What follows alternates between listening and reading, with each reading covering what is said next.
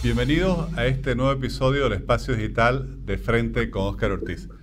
En los últimos días ha llamado la atención y generado cobertura mediática el anuncio del gobierno de ir a los mercados internacionales a recomprar los bonos soberanos que se habían emitido en años anteriores.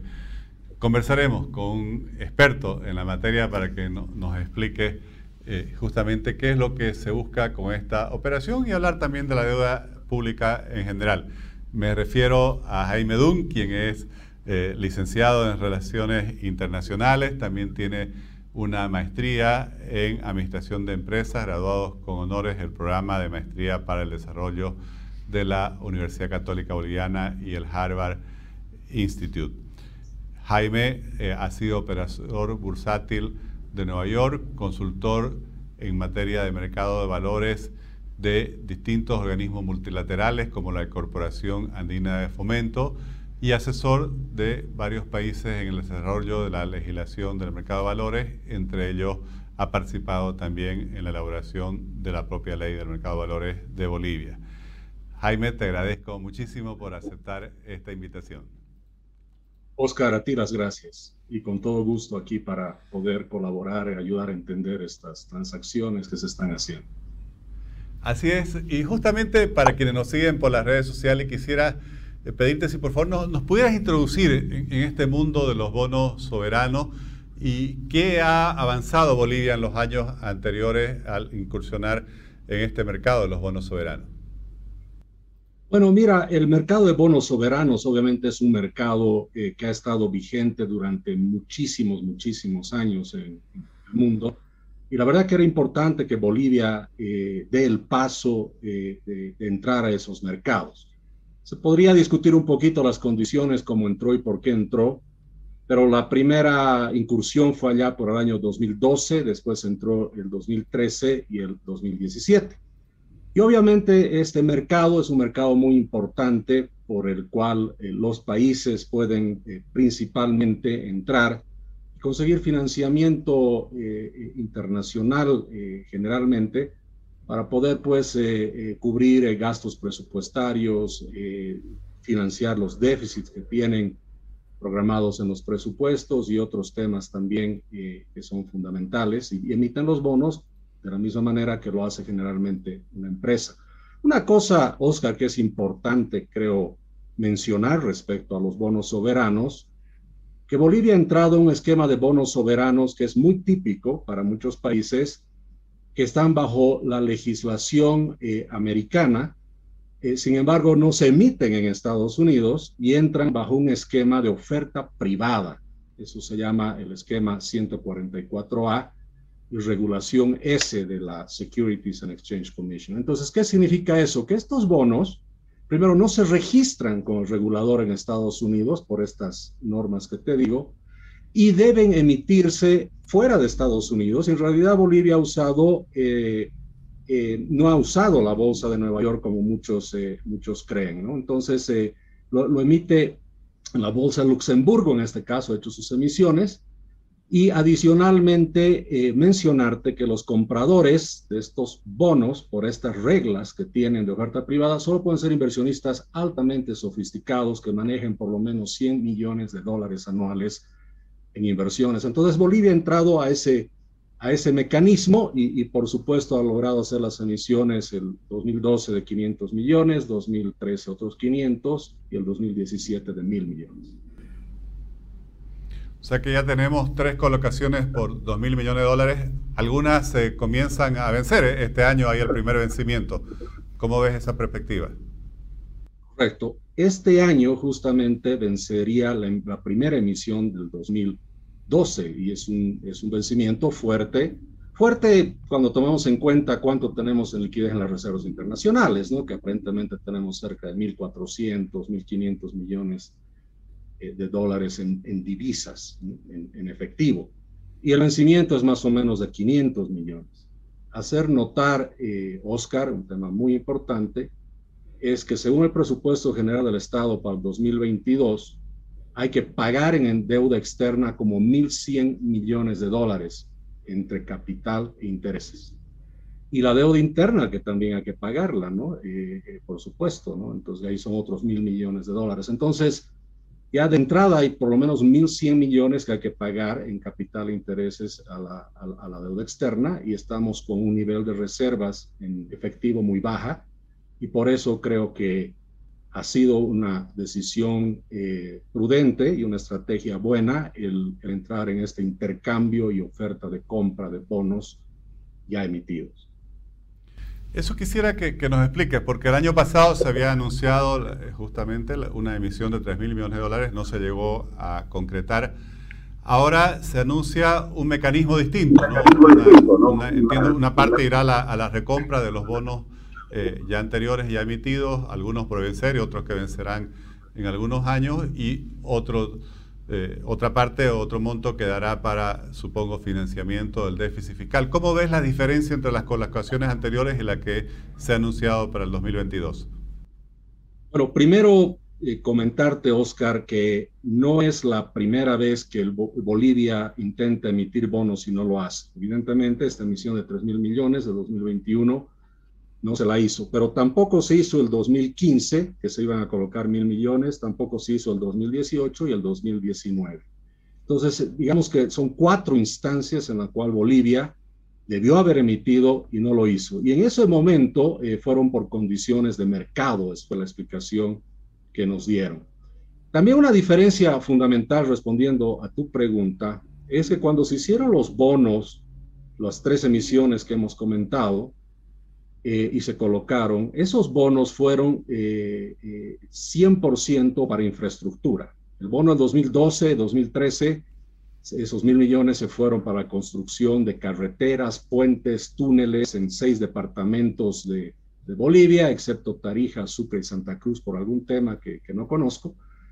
Y el del 2017 fueron mil millones que fueron a la construcción de hospitales de tercer y cuarto nivel. Más allá del hecho de que todavía no había una rendición de cuentas para ver si se ha usado en eso, comentarte que ya desde, desde la emisión que se pretendió hacer el año pasado de 3 mil millones y esta emisión han cambiado el, el uso de los fondos.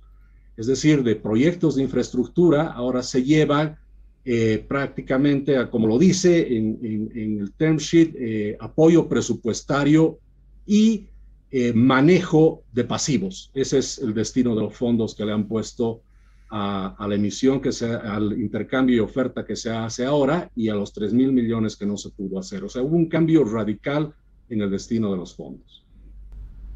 Básicamente, apoyo presupuestario sería financiamiento del déficit, ¿no? Y, refinanciamiento de la deuda anterior.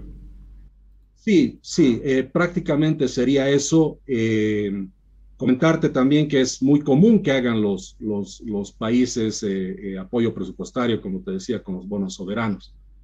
Es más, déjame comentarte a manera de, de, paréntesis que cuando hicimos la emisión del 2012 y de 2013, una de las cosas curiosas que hubo es que el país tenía un superávit acumulado esos dos años de más de, cerca de 6 mil millones de bolivianos.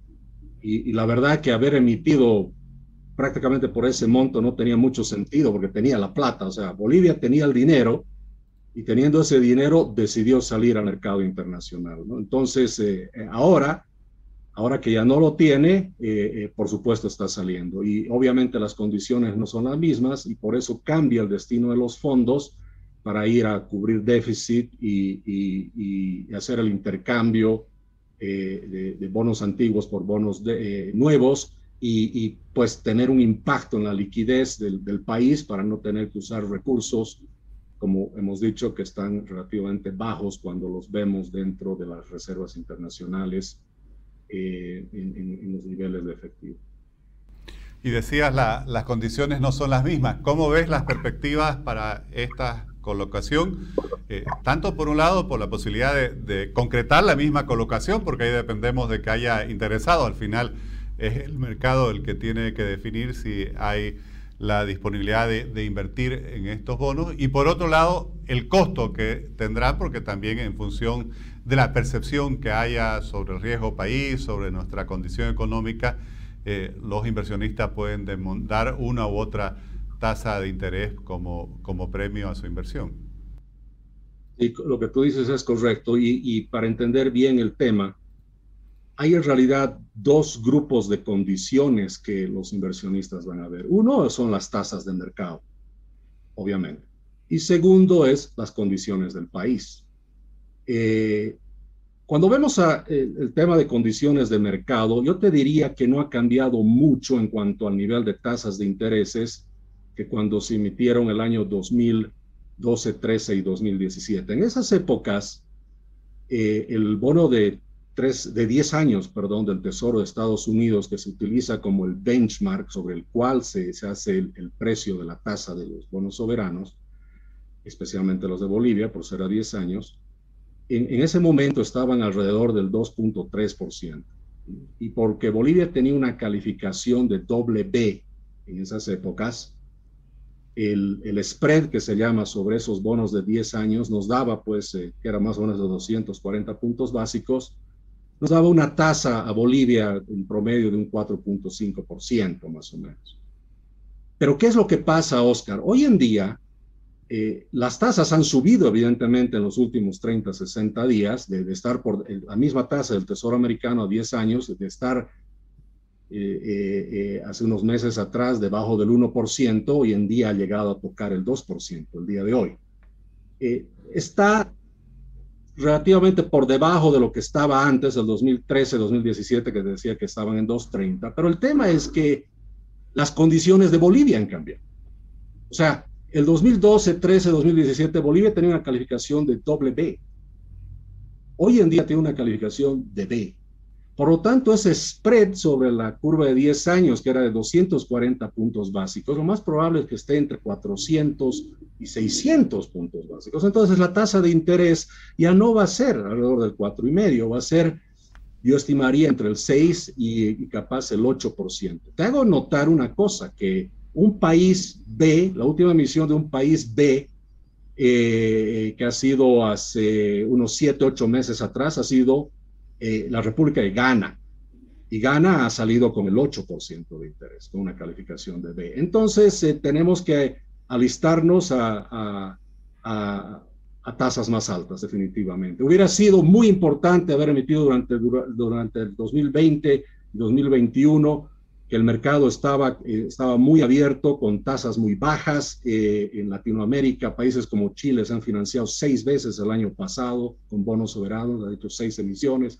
Colombia, Perú han hecho dos, o sea, muchos países han emitido y Bolivia se quedó fuera de eso y hubiera sido muy importante emitir el año pasado o el mismo 2000.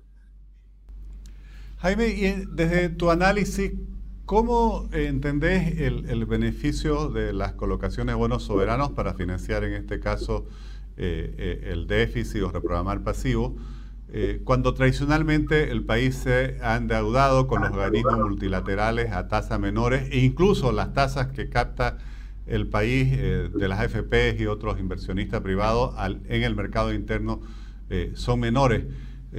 ¿Qué es lo que justificaría ir a pagar el 8% con esta colocación de bonos en el exterior?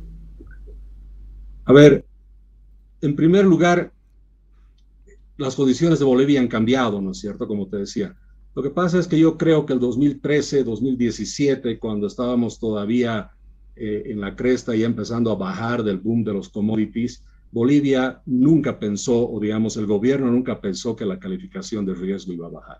Entonces, eh, eh, es más, esos Ws eran, eran las calificaciones más altas de la historia de Bolivia. Valga la aclaración que W todavía relativamente comparado con Chile, eh, y con otros países, Uruguay, eh, eh, República Dominicana, Panamá, todavía es una calificación baja. Yo siempre digo W, no significa ni bueno, ni bonito, ni barato, pero era la calificación más alta que ha tenido Bolivia y le daba acceso a esas tasas del 4, 4 y medio a 10 años. El problema es que las condiciones de Bolivia han cambiado y han cambiado hacia abajo en calidad crediticia y nos han puesto con una calificación de B que, que bueno, si W eh, no era tan gran cosa, imagínate lo que es B hoy en día. Definitivamente son bonos calificados como basura, junk bonds, que son bonos que si tú quieres vender tienes que pagar tasas más altas. Ahora, ¿cuál es el problema respecto al financiamiento multilateral, por lo menos hasta donde yo he visto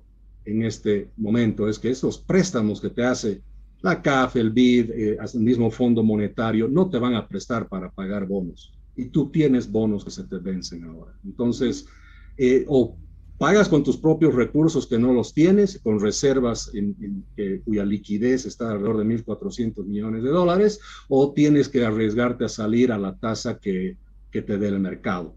Valga la aclaración que en un par de días vamos a saber la tasa, todavía no la sabemos, y Bolivia obviamente no está obligada a aceptar la tasa que, el mercado más o menos le va a dar como indicativa. Pero de entrada, Oscar, te darás cuenta que salir con una tasa sobre el 5 o 6% eh, hasta políticamente puede ser complejo para el gobierno y no le va a quedar otra más que hacer porque valga la aclaración, no solamente que se vencen 500 millones este año, sino que ahora en marzo hay que pagar un cupón, es decir, una parte de los bonos, los intereses, en, este caso, del bono de 2028. Entonces hay una presión presupuestaria, una presión muy grande para, para pagar eh, eh, estos bonos y la verdad es que el, hacer lo que tiene que hacer Bolivia eh, no, es, no tiene mejor opción que esa y va a tener que tomar las tasas que el mercado le dé, que ojalá no sean tan altas. Y desde esa perspectiva, ¿cuál es tu análisis sobre el nivel de endeudamiento que tenemos y cuánto margen tenemos para continuar endeudándonos para seguir eh, operando con este esquema de financiamiento del déficit y obviamente de búsqueda de una tasa de crecimiento en función a gasto público? Sí, ese, es un tema muy importante, estimado Oscar, porque la verdad es que el nivel de endeudamiento del país ha crecido demasiado en los últimos 14, eh, 15 años. ¿no? Hoy en día no tenemos los datos oficiales a la fecha, pero entre endeudamiento interno y endeudamiento externo estamos eh, más allá del 70% del Producto Interno Bruto. Es decir, estamos con un nivel de deuda eh, demasiado alto y eso está haciendo que obviamente el servicio de la deuda y los pagos que se tengan que hacer son cada vez más, más onerosos.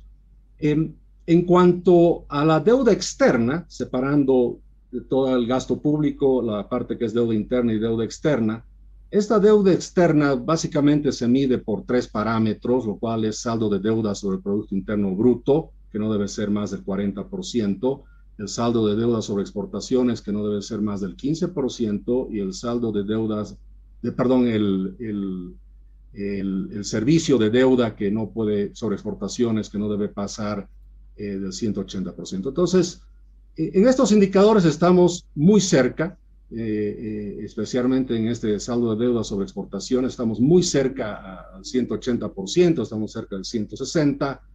En el servicio de deuda sobre exportaciones estamos alrededor del 10, hay todavía un pequeño margen. Y lo que es deuda sobre PIB, Producto Interno Bruto, estamos también muy cerca a ese 40%, alrededor del 35, 36.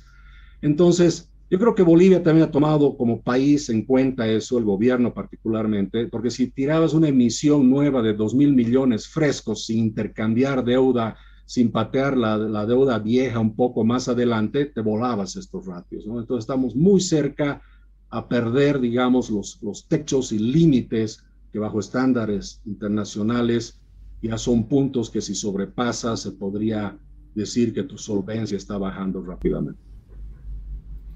Ahora, en el presupuesto general de la Nación se, prevé todavía un porcentaje de déficit importante y además un monto muy elevado de, inversión pública.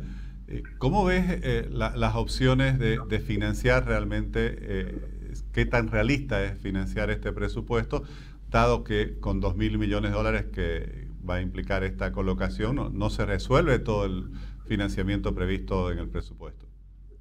Correcto, ¿no? Y ahí, eh, eh, viendo los números, eh, tú, tú, sabes que ha habido mucha crítica al tamaño de ese presupuesto, ¿no? Un presupuesto de 235 mil millones de bolivianos, 40% debe financiarse con recursos externos y recursos internos, que es un monto tremendamente, tremendamente grande, ¿no? De 95 mil millones, una cosa así.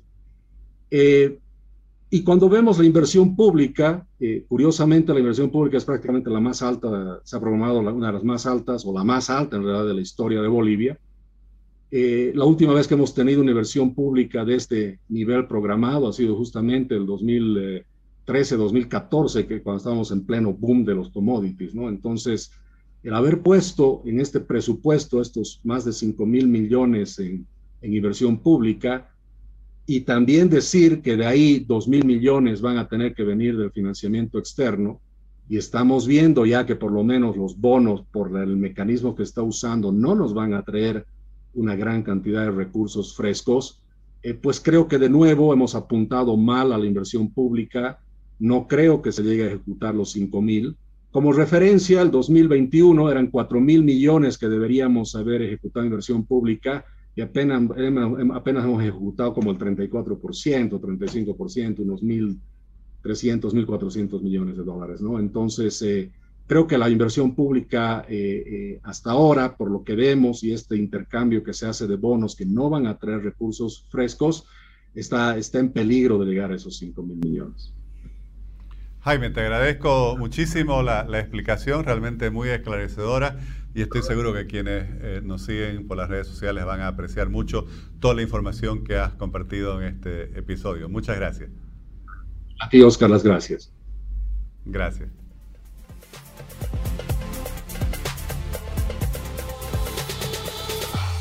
Definitivamente este es uno de los temas eh, que el país debe eh, seguir y sobre el cual creo que el gobierno debe informar con, claridad.